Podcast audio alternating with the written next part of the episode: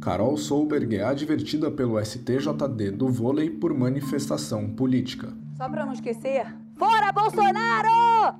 Protesto antirracista acaba com a carreira no futebol americano de Colin Kaepernick.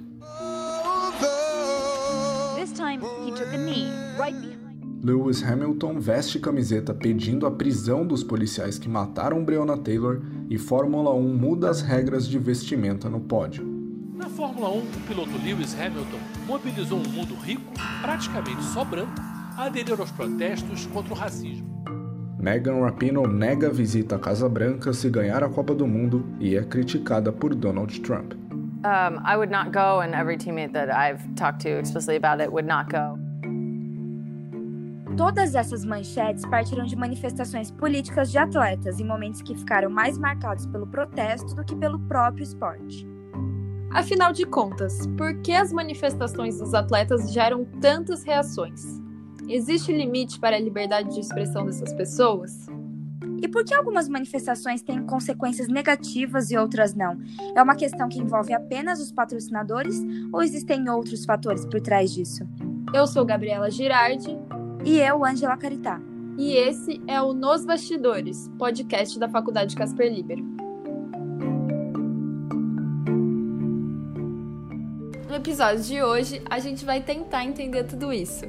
Nós recebemos em primeiro lugar a jornalista esportiva Olga Bagatini. Seja muito bem-vinda, Olga. Muito obrigada pelo convite para estar aqui falando hoje de esporte e política. A gente vai começar com uma pergunta um pouco complexa. A política está em tudo hoje. Então, por que a sociedade reage com tanta surpresa quando os atletas se manifestam? Olha, eu tenho algumas teorias para isso. Eu acho que primeiro tem algo cultural de ver o esporte como entretenimento, como espetáculo, que uma, é uma visão que inclusive é partilhada por alguns dos meus colegas do jornalismo esportivo. É, eu acho que também tem um, um lado de que hoje, com assessoria de imprensa, é, existe um cerceamento muito grande da liberdade de expressão do atleta, para não prejudicar a sua imagem, os patrocinadores. É, hoje essa relação é muito mais controlada, diferente de algumas décadas atrás, quando o jornalista tinha mais liberdade de falar com o atleta ali na beira do campo. E tem um pouco também que vem da própria cultura brasileira de evitar entrar em temas polêmicos, porque eu acho que falta para a gente, enquanto sociedade, é, uma formação política mais forte, uma consciência política. É muito comum a gente ouvir gente falando, ah, eu não gosto de política. É, então, não acho que a gente seja incentivado a se aproximar é, então, quando um atleta se posiciona, é, tem gente que talvez se sinta intimidado, que talvez sinta que as coisas não devem se misturar. E uma coisa é totalmente indissociável da outra, né? É, a gente não pode analisar o esporte como algo separado da sociedade. Dentro da sociedade, e é político como todas as outras coisas. Olga, você acha que o impacto quando um atleta se posiciona em quadro ou em campo e quando ele se posiciona enquanto indivíduo é o mesmo? É, eu acho que a TV ela tem um apelo é, na quadra e no campo, né? Eu acho que passa muito pela transmissão do jogo na TV, que é o que aconteceu no caso da Carol Solberg. Talvez tenha um aspecto aí de que uma, um posicionamento na quadra no campo depois de um jogo pode ter, é, pode ter um impacto, pode chegar a mais gente, porque mais gente do Brasil tem acesso à TV do que à internet. Eu acho que é, existe esse risco, né, de ser na internet, talvez estar tá falando mais com a bolha. Mas eu acho que os dois são muito válidos. E como esses protestos são afetados pela divulgação de tudo nas redes sociais hoje em dia? Eu acho que dá uma autonomia para o atleta quando ele se posiciona nas redes sociais, porque daí não tem mediador, é ele falando com o público, com as pessoas que seguem ele, com a sociedade. A sociedade está no momento de se afirmar mesmo, de, de se afirmar, de, de assumir posturas, de assumir causas. E eu acho que as marcas percebem isso, né? Que os consumidores estão prestando atenção nisso quando vai comprar de alguma marca olha lá qual que é a, a, causa que a marca apoia. As marcas estão cada vez mais preocupadas com políticas de inclusão, com políticas de diversidade, porque as pessoas se identificam com isso, as pessoas cobram esse tipo de postura. É, então eu acho que quando o atleta vai se posicionar, por mais que tenha uma parcela que continue defendendo que não, que não se deve entrar em temas sensíveis, em temas tabus, em temas complexos, eu acho que existe um eco, existe um respaldo na rede social de pessoas que, que cobram isso do atleta, né? Que, que esperam é, esse negócio de assumir postura que eu falei, esse negócio de assumir a causa, de, de, de lutar por mais justiça social mesmo. A questão racial no esporte também não é novidade. Em 1968, os atletas olímpicos Tommy Smith e John Carlos no pódio baixaram a cabeça e ergueram um punho com luvas pretas, o que representa a saudação dos Panteras Negras. Esse protesto é um dos mais repercutidos até hoje, e esses atletas depois disso caíram em um completo ostracismo para serem resgatados uns anos atrás. O que você acha que mudou de lá para cá em relação aos protestos no esporte? Eu acho que é importante que os atletas estão descobrindo o poder que eles mesmos têm, essa, essa força que a voz deles tem para lutar é, por justiça social. Até, e, e, é claro, as federações, as marcas, os patrocinadores que tentam reprimir isso sofrem porque a, a tenista Osaka falou que ela não ia, ela, ela anunciou que ela ia, não ia jogar uma semifinal de um campeonato, porque ia ser no mesmo dia de um torneio do, do, do protesto do Black Lives Matter, e essa, esse posicionamento dela obrigou a Associação Internacional de Tênis a adiar os jogos e isso traz muita atenção para o movimento, né? Então eu acho que esses atletas eles estão perdendo medo e eu acho que quanto mais famoso, mais poderoso o atleta é, é mais é forte essa ferramenta que ele tem para apontar e jogar luz nessas questões e menos é, risco de retaliação, uma retaliação permanente ele vai sofrer porque ele tem uma relevância social para poder se posicionar e passar por cima disso. E quando eu digo a gente, eu digo também a imprensa, porque como esse pensamento que tem grande parte da imprensa esportiva, principalmente, né, que é o que o Juca Kifuri chama de lifertização do jornalismo esportivo. A gente fica muito mais na gracinha, na piadinha, não querendo entrar nos assuntos mais difíceis. É, eu acho que é muito um papel dos jornalistas, dos editores esportivos, trazer esse debate para o dia a dia da cobertura. Olga, agora pensando no caso da Rapinoe, durante a última Copa do Mundo Feminina, em 2019, a jogadora desafiou o presidente dos Estados Unidos, Donald Trump, ao dizer que se ganhasse a Copa não iria à Casa Branca, como é o habitual. Meghan é, além de jogadora, uma figura política e voz ativa para a comunidade LGBT, a qual ela faz parte, né? Você acha que ela correu riscos fazendo isso, que ela poderia ter se dado mal? Eu acho que ela poderia sim ter se dado mal, mas eu, eu acho que primeiro, para ela se posicionar, é, ela foi muito corajosa, porque não é qualquer um que bate de frente com o presidente dos Estados Unidos, né? Eu acho que tem esse aspecto de coragem e esse aspecto, a coragem justamente de lidar com a consequência de uma retaliação se ela vier. Só que é o que eu falei antes. É, eu acho que quanto mais bem sucedido, vitorioso, famoso e poderoso o atleta é, menos existe a chance dele ser retaliado. E os Estados Unidos é o maior campeão das Copas Femininas, né? Uma, uma, a maior potência de futebol feminino. E eu acho que isso dá um respaldo, sim, para ela levantar a voz por essas causas. E eu acho que no futebol brasileiro nós também temos jogadoras fazendo isso, como é o caso da Ludmilla, que levanta muito a questão racial. Ela, ela joga no Atlético de Madrid, na Espanha, ela já sofreu mais de uma vez casos de racismo e ela está constantemente levantando isso nas redes sociais para apontar, para denunciar. E a própria Cristiane, né, que não tem problema de criticar a CBF, também ela acabou de casar com uma mulher e, e levanta muito a, a bandeira da pauta LGBT. Para finalizar, você acha que o atleta tem que se manifestar? Eu respeito a liberdade individual de cada um de se posicionar ou de não se posicionar. É, eu acho que é uma pena quando atletas de primeira linha não se posicionam, porque principalmente para as causas, por exemplo, atletas mulheres que estão em destaque, que não se posicionam sobre a pauta de gênero. Tem uma liberdade individual que tem que ser respeitada, mas eu acho que o esporte perde, sabe? Entendi. Bom, muito obrigada pela conversa, Olga. Foi ótimo. Muito obrigada pelo convite novamente. Foi um prazer estar aqui e boa sorte.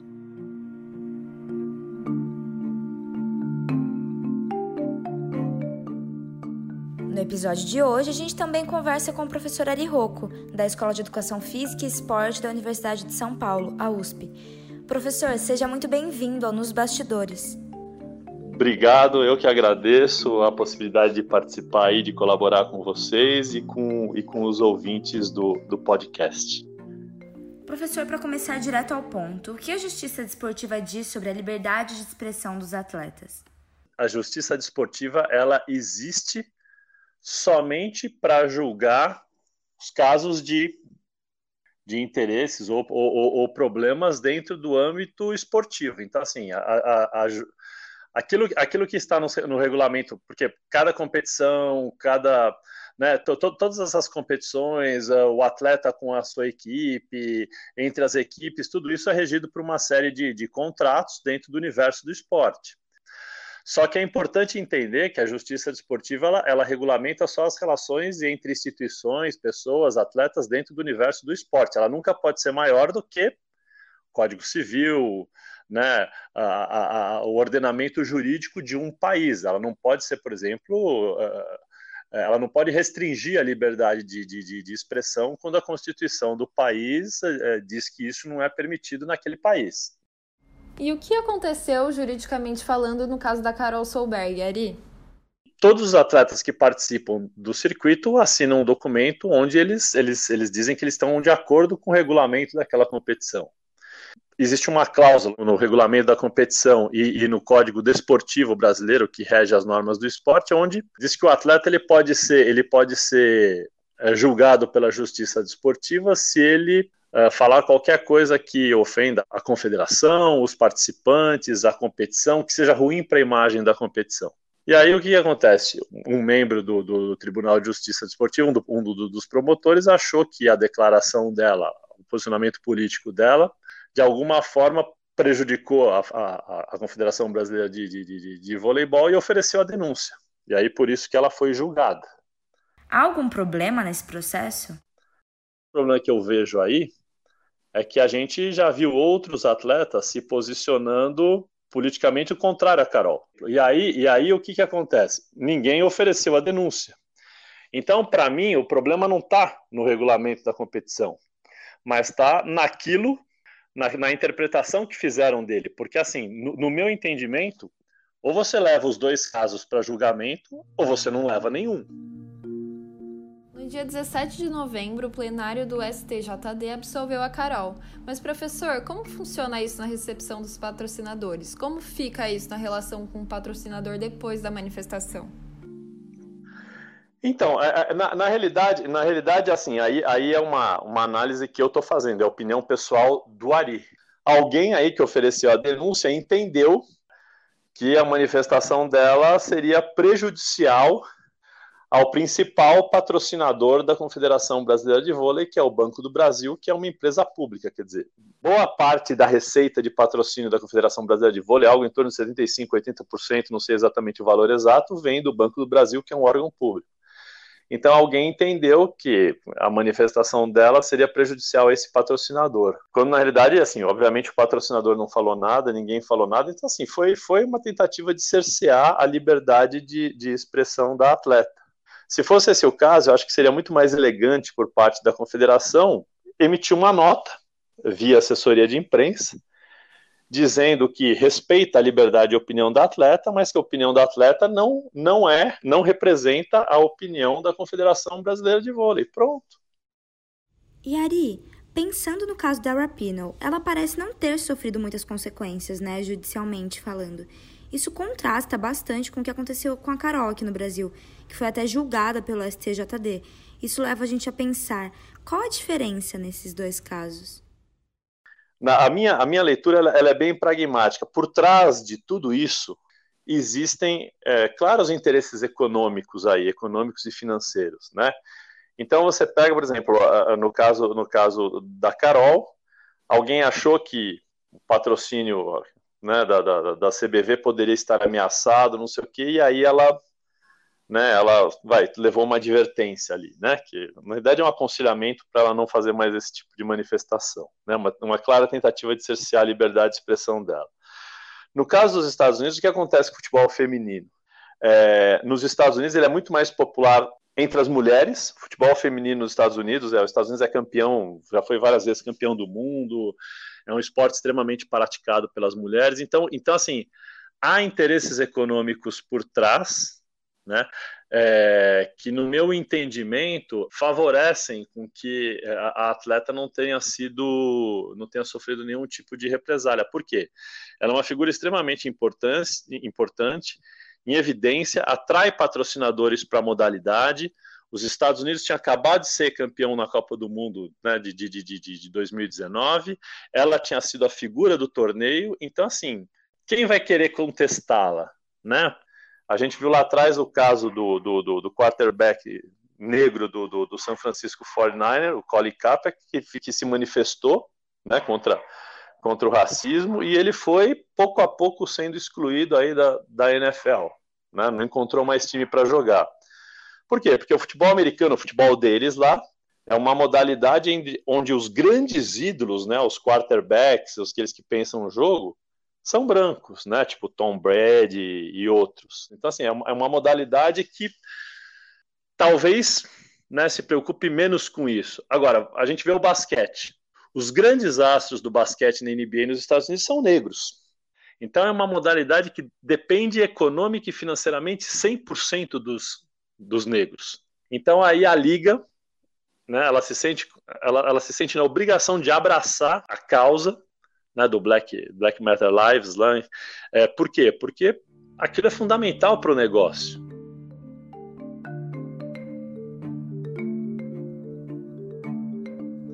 E na história existiram vários momentos que o esporte e a política andaram juntos, né? Aqui no Brasil, a gente teve a democracia corintiana nos anos 80, que jogadores como Sócrates, Vladimir, Casagrande participaram ativamente da campanha pela volta do presidente. Mesmo sendo um período de maior repressão, o que você acha que mudou de lá para cá, tanto na manifestação quanto na justiça? Até, até os anos, até, final dos, até o final dos anos 80, né, até a queda do Muro de Berlim, o esporte, o esporte em todo o mundo ele era uma, uma ferramenta predominantemente de propagação de ideais nacionalistas. O sucesso esportivo ele, ele representava o sucesso de um país. E isso aconteceu aqui no Brasil também. Quer dizer, a Copa do Mundo de 70 foi, foi utilizada pelo, pelo governo militar.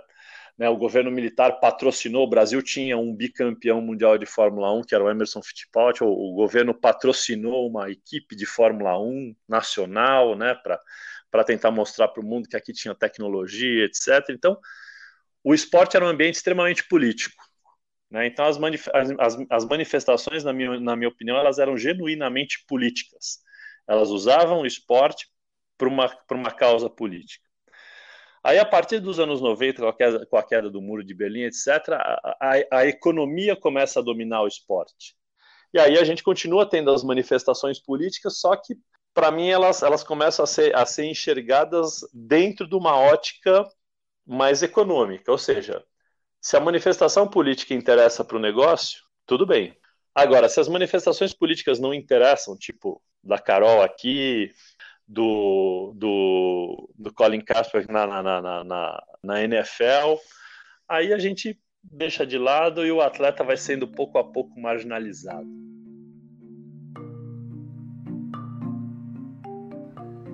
Para fechar, professor, o atleta deve se manifestar?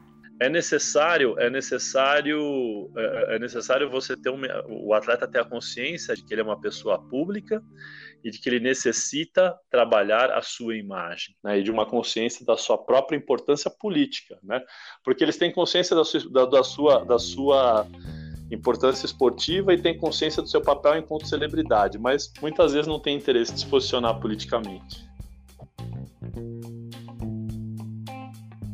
Muito obrigada pela participação, professor. Obrigado, eu que agradeço, foi, foi um prazer.